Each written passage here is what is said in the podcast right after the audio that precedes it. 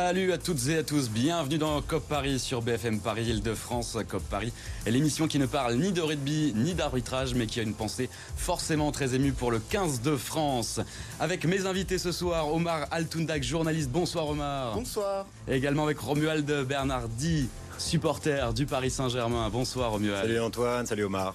Alors, messieurs, le programme du soir, une nouvelle fois décevant avec les Bleus euh, vendredi. Randall Colomwani tarde aussi à se faire une place en club. On se posera euh, la question, savoir si le costume du Paris Saint-Germain est peut-être un peu trop grand pour euh, lui. On y répondra tout à l'heure. C'est la question du hashtag COP Paris. Silencieux en club comme en équipe de France, Kylian Mbappé parle avec ses pieds, doublé face aux Pays-Bas. Mais comment il faut analyser cette période de silence du numéro 7 parisien? On tentera d'y répondre dans cette émission. Et enfin, comme tous les lundis, vous en avez l'habitude, les résultats de vos clubs franciliens préférés. COP Paris, c'est parti.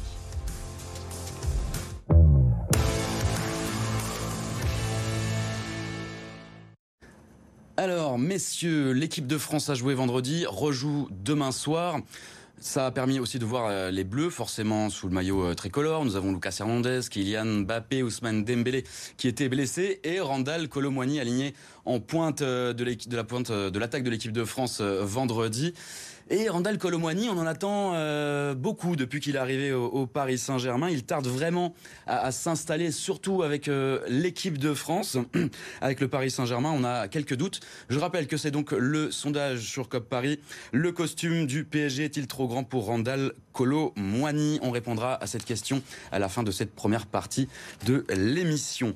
Pour lancer le débat, avant de vous faire réagir, messieurs, je vous propose d'écouter Luis Enrique. C'était juste après le match face à Dortmund le 19 septembre dernier.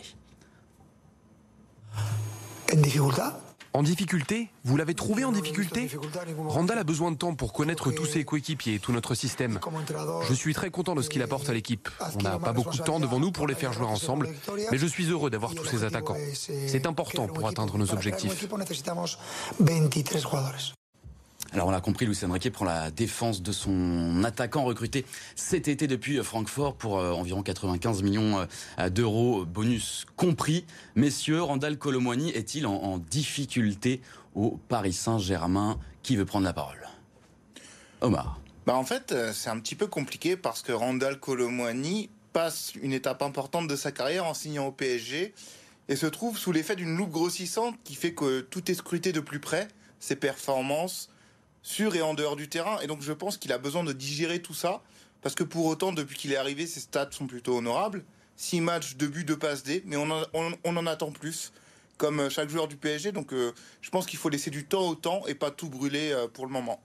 Romuald, en bah je crois pour le coup, j'aurais pas pu mieux dire parce que pour le coup, enfin pour moi, non, je le trouve pas du tout en difficulté. C'est marrant parce que j'ai eu le débat hier soir avec mon père de sur Colomwani. C'est drôle qu'on en parle. Ouais, voilà, c'est son anniversaire aujourd'hui. un très bon anniversaire, papa. Euh, non, blague à part, ouais, Colomwani, je pense qu'il lui faut le temps de se mettre en place avec le PSG et surtout, en fait, comme l'a très bien dit Omar, c'est un club où tout est scruté. C'est-à-dire que la moindre passe ratée, tout de suite, il est critiqué. Enfin, il y a une pression énorme quand tu arrives au PSG. Enfin, il y a deux clubs en France, c'est Paris et Marseille où tu n'as pas le droit de, te louper en fait. Mm, mm, mm. Mais laissons-lui un petit peu de temps. Il a prouvé partout où il est passé que c'était un super attaquant.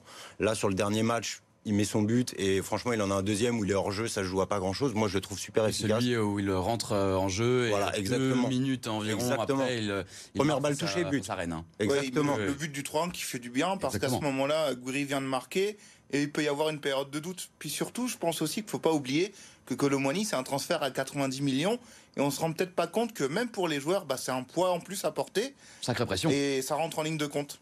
Effectivement, vous parliez des, statistiques, euh, messieurs. Donc, avec le PSG, c'est 6 matchs, 2 buts, 2 passes. Mais il avait commencé la saison avec euh, les Allemands de, hum, Francfort, en début de saison. Donc, plus largement, c'est 10 matchs, 5 buts, 2 passes. Et si on s'en souvient, l'année dernière, il avait fait trembler quand même les défenses euh, adverses en Bundesliga. Hein, avec Francfort, c'est 46 matchs, 23 buts, 17 passes décisives. Alors, il y a les stats, mais il y a aussi sa place dans, dans le schéma collectivement. Alors, on a Ramos qui est un vrai numéro 9, on a Ousmane Dembélé qui est un vrai joueur de couloir, on a Kylian Mbappé qui est un peu hybride.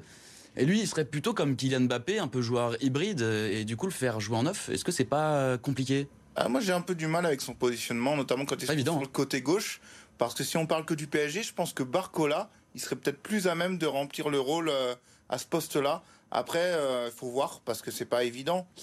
Mais ouais, parce qu'on a bien vu, par exemple, qu'avec l'équipe de France contre les Pays-Bas, euh, il a eu beaucoup de mal face à la défense mm. centrale néerlandaise. Et donc, là où Mbappé a fait un grand match et où il a mis un doublé, les lacunes de Colomani en sont encore plus ressorties. Donc c'est compliqué. Dans le, jeu technique, le, le jeu euh, rapide de combinaison, euh, c'est vrai que pour le coup, face aux Pays-Bas, on l'a trouvé peut-être euh, en dedans. Ouais, il a été un petit peu en difficulté, c'est vrai, mais malgré tout, ça reste un joueur qui a besoin d'espace pour s'exprimer, au même titre que Kylian Mbappé, au même titre que Dembélé. Ils sont un peu dans le même profil. C'est des, garçons qui ont besoin d'espace, tout simplement. Et c'est vrai que c'est pas un joueur qui va jouer dans les pieds, qui va remiser. Enfin, moi, en tout cas, en, tant que numéro 9, je le trouve très bien. Mais encore une fois, si tu pas forcément contre une équipe qui va jouer bloc bas avec une défense très compacte. Non, voilà. Il a Van Dyke. Et la Van Dyke, euh, c'est un mur. Pas Van Dyke, euh, c'est quand même euh, physiquement très très fort. Et c'est vrai que Randall Colomwani, c'est 1m87.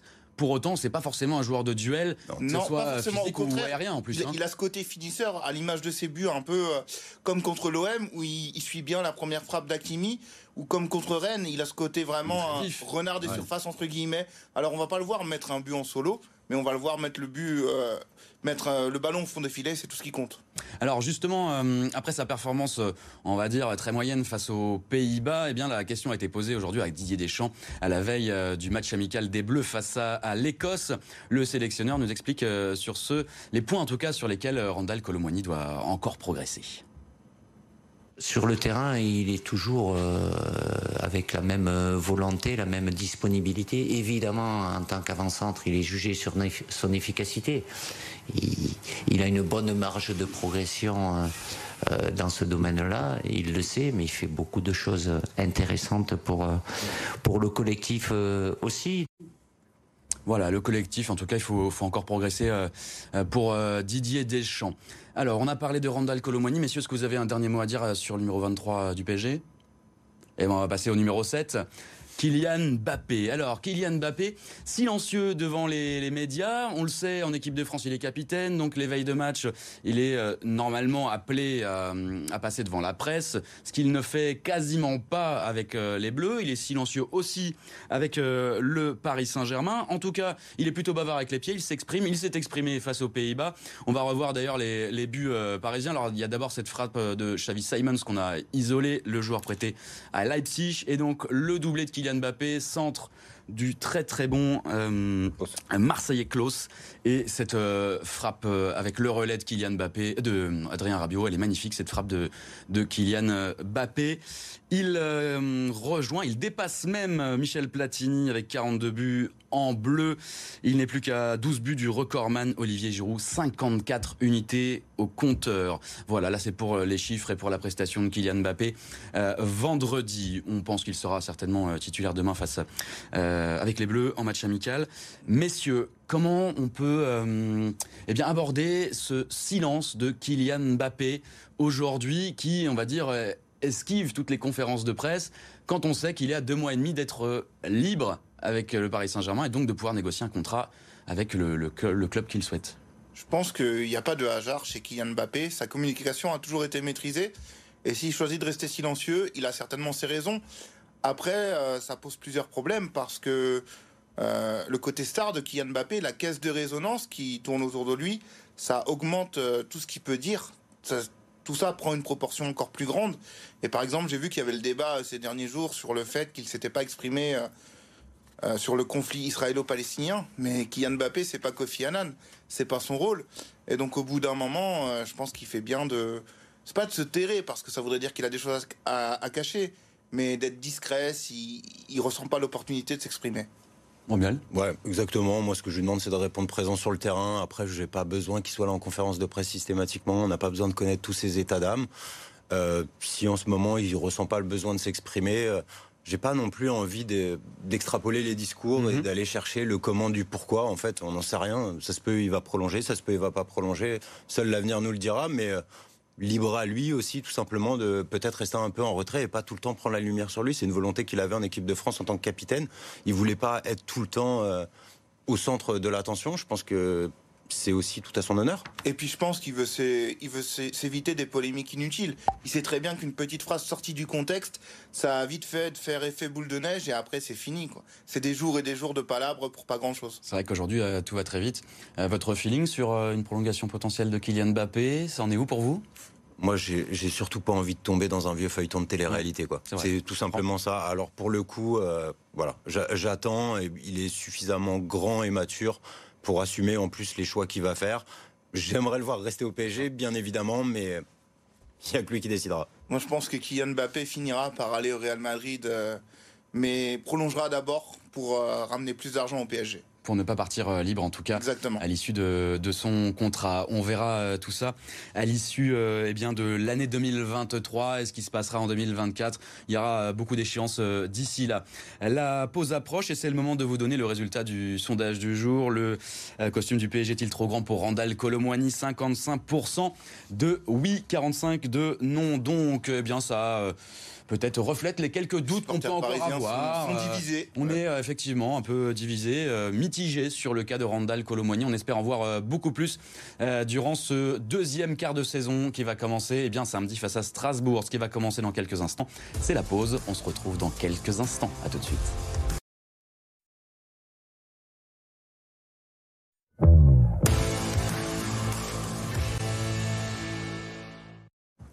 De retour dans COP Paris sur BFM Paris Île-de-France, toujours avec mes euh, invités Omar Altoundag, journaliste, et Romuald Bernardi, supporter du Paris Saint-Germain. Alors, messieurs, on se projetait déjà sur 2024 euh, il y a quelques instants en parlant de Kylian Mbappé. Il y a un autre sujet qui va nous amener à parler de 2024, c'est la Coupe d'Afrique des Nations qui va commencer au mois de janvier et qui fera que le Paris Saint-Germain sera privé de Ashraf Hakimi durant l'ensemble de la compétition, en tout cas du, parcours du, Maroc. Avant de se projeter sur euh, le début 2024, je vous propose un petit tour des éliminatoires de l'Euro 2024 en, en Allemagne, enfin en tout cas du Portugal-Slovaquie de euh, Danilo Vitinha Ramos face à Skriniar. Victoire 3-2 des, Portugais face à la Slovaquie. Donc euh, Gonzalo Ramos a marqué 3 euh, buts à, 2, donc 3 buts en 2 matchs pardon, pour le numéro 9 parisien. Cristiano Ronaldo a marqué face à Milan Skriniar. Les Portugais sont qualifiés, tout comme l'Espagne, l'Écosse, la France, la Turquie et la Belgique. Un petit tour du côté de l'Asie. Et oui, nous avons Lee Kang-in du côté de la Corée du Sud. Une semaine après avoir triomphé lors des Jeux asiatiques face au Japon. La Corée du Sud disputait un match amical contre la Tunisie. Victoire 4-0 et un doublé de Kang In Super coup franc. Et ensuite, cette euh, frappe pied gauche. Et puis, euh, vous noterez que niveau euh, match internationaux, le Brésil affrontera l'Uruguay. Marquinhos face à Ugarte, ça sera dans la nuit de mardi à mercredi. Eh bien, le Brésil a été tenu en échec par le Venezuela. Un but partout. Place à la Coupe d'Afrique des Nations, messieurs, avec euh, Ashraf Hakimi, donc le latéral droit parisien, qui est un peu l'homme à tout faire de Luis Enrique. Un super début de, saison pour euh, le dernier demi-finaliste hein, de la Coupe du Monde 2022 euh, du côté du Qatar. Alors, je vous propose eh bien, d'écouter, c'était lors du tirage au sort de cette Coupe d'Afrique des Nations, Ashraf Hakimi, qui veut bien sûr remporter le trophée. Évidemment, vous ne pouvez pas vous permettre de décevoir vos fans à la Cannes. Non. Eh, on va essayer, on va essayer de, de faire la meilleure chose cette canne. Comme on a fait la Coupe du Monde, on est un bon, bon groupe, une bonne équipe et on va essayer. Vous allez essayer Oui, on va essayer de gagner ça. Il a bien sûr essayé de la gagner cette Coupe d'Afrique des Nations, Ashraf Hakimi. Le Maroc dans la poule de la Tanzanie, de la Zambie et de la République démocratique du Congo. L'objectif sera donc de bien succéder au Sénégal, vainqueur en 2021. Vous noterez que la dernière et l'unique victoire euh, des Marocains en Coupe d'Afrique des Nations remonte à 1976. Un partout, victoire au tir au but face à la Guinée. Alors, messieurs, Ashraf Hakimi, donc euh, absent potentiellement du 13 janvier au 11 février. Potentiellement, il y a des huitièmes de finale de Ligue des Champions les 13 euh, et 14 février, classique, hein, huitièmes de finale de Ligue des Champions de la Saint-Valentin. C'est ça. On en a l'habitude. Alors, si le Maroc fait un parcours très long, à l'image de ce qu'ils ont réalisé lors du dernier mondial, ça voudrait dire que le Paris Saint-Germain sera sans Ashraf Hakimi. Eh oui. Alors, comment faire sans Achraf Hakimi? C'est la question que l'on se pose dans COP Paris ce soir. Romuald, on fait comment sans, Hakimi? Ah bah là, c'est super compliqué parce que là, pour le coup, on a retrouvé le Hakimi euh, des débuts de Dortmund, de l'Inter. Euh, pour le coup, comme, comme tu l'as dit, c'est l'homme à tout faire euh, dans système de jeu préférentiel pour lui. En fait, on le voit repartir souvent dans l'axe et il apporte énormément Là, tout de suite maintenant, c'est vrai que j'ai pas la réponse. On en parlait il y a deux secondes en off. Pour moi, la solution, ce serait peut-être de jouer à 3 derrière et de jouer avec un bloc de 5 milieux. Mais parce avec Dembélé euh, en piston, exactement. par exemple Ou Dembélé, ou avec le retour justement de Kangin Lee, on peut l'intégrer au milieu de terrain. Euh, t'as Zahir Emery, t'as quand même Fabien Ruiz qui peut rentrer dans la rotation. Mais c'est vrai que si on reste sur une défense à 4, euh, la seule option, c'est Mukele. Exactement ou Marquinhos euh, pour euh, jouer un, truc très restrictif en termes de, jeu offensif. Quoi. Ouais, ça peut ça, plusieurs matchs. là, on est sur la négation du football quand même. Ça va pas être très beau à voir. On a vu déjà que Marquinhos euh, a servi aussi de variable d'ajustement dans sa capacité à être polyvalent et sûrement sur l'intelligence de jeu. Il a été décalé à gauche, il a été décalé à droite, beaucoup à gauche d'ailleurs quand Lucas Hernandez sortait par Luis Enrique. Hein.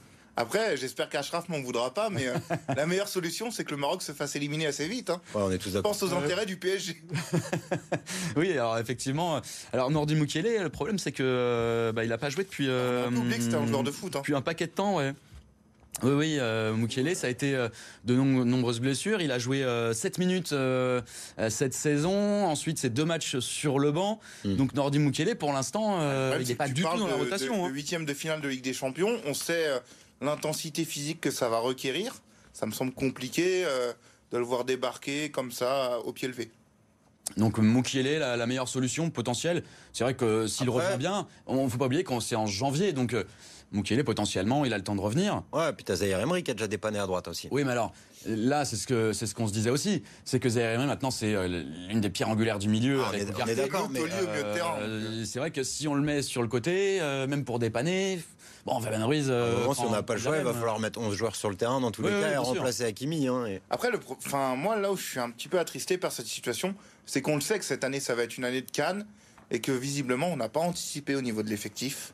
Oui. Alors ça, après, je sais pas, est-ce qu'il faut aller chercher le directeur sportif ou autre mais c'est pas normal que dans un club comme le PSG, on soit confronté à ce genre de problématique. Ça va être le cas pour tous les grands clubs européens, mais c'est plus ou moins anticipé. Et force est de constater que chez nous, ça m'a pas l'air d'être trop le cas.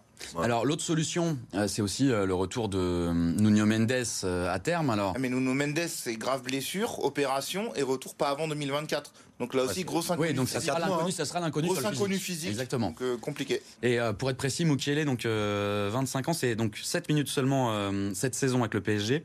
L'année dernière, blessé aux ischio-janvier, euh, Jambier en janvier, pardon.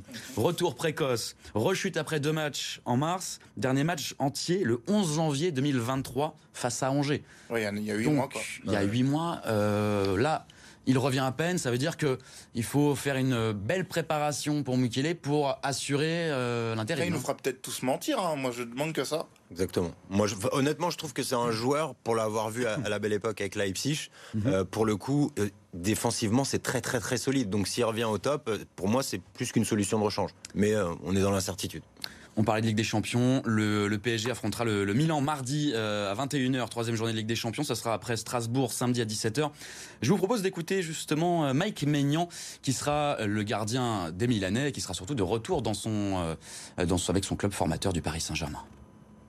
C'est toujours particulier de, de, revenir chez soi, que ce soit à Lille ou à Paris. Rejeu contre le PSG, ça va être particulier. Là, c'est la Champions League, euh, ça va être une, euh, une belle ambiance, une belle atmosphère. Il y aura la famille, les amis. On va falloir que je reste concentré sur mon travail et pas être envahi par les... Ouais.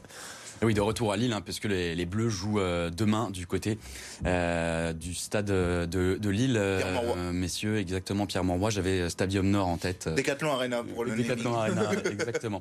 rapidement, messieurs, bon, il y a Strasbourg ce week-end. Il y a le Milan qui se profile mardi, troisième journée. Une victoire, une défaite. On a de la chance, le Milan est pas forcément dingue dans cette Ligue des Champions depuis le début. Oui et non, parce que c'est à double tranchant. Ils sont pas dingues, mais ils ont besoin de points. Ils en ont deux après deux matchs. Donc pour eux, c'est aussi à la vie et à la mort. Et malheureusement, la défaite à Newcastle a fait qu'on se retrouve un peu euh, dos au mur, puisqu'on n'a pas le droit à l'erreur non plus. Et je pense qu'il faut absolument minimum gagner au parc et ramener au moins un mm. point de, de San Siro. C'est ça, il y a une double confrontation, forcément. Donc il faut euh, effectivement, dans l'idéal, prendre 4 points euh, sur cette double confrontation. Moi, j'ai plus peur du match à San Siro. Pour moi, au parc, logiquement, on doit assumer notre statut de favori, en tout cas sur ce match-là, quand on joue au parc. Voilà, exactement.